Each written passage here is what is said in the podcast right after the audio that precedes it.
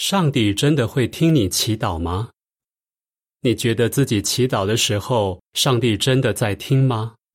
圣经怎么说？上帝真的在听。圣经说的很清楚：所有呼求耶和华的，所有真诚的呼求他的，上帝都亲近他们，他听见他们求救。诗篇一百四十五篇十八十九节。